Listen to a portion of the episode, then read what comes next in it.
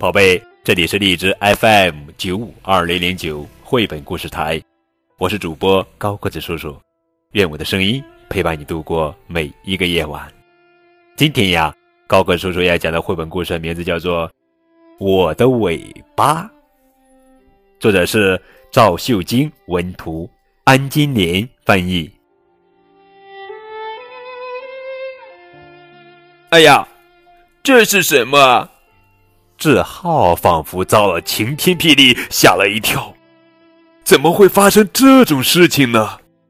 尾巴，怎么办？怎么办？像这样去学校，肯定会被同学们取笑的。呃，塞进裤子里？呃，不行不行，用爸爸的衣服遮挡一下。还是不行，哎呀，怎么办呢？志浩只好用手遮住尾巴去上学，左看看，右看看，街上只有他一个人长着尾巴，在胡同里应该好一点吧？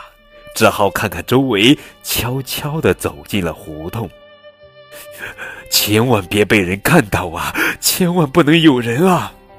志浩只顾低着头走路，他觉得连大地都在取笑自己。越是担心，尾巴就越长。不一会儿，尾巴已经比志浩的个子还长了。志浩来到校门口，可他实在没有勇气走进去。还是回家吧，要不逃走吧？怎么办？怎么办？怎么办？犹豫了好久，志浩终于战战兢兢地走进了校门。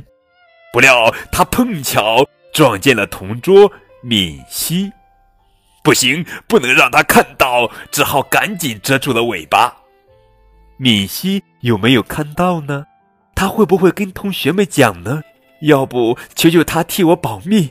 怎么办？怎么办？怎么办？那个。你你是不是看到我的尾巴了？那个，你是不是看到我的胡须了？啊！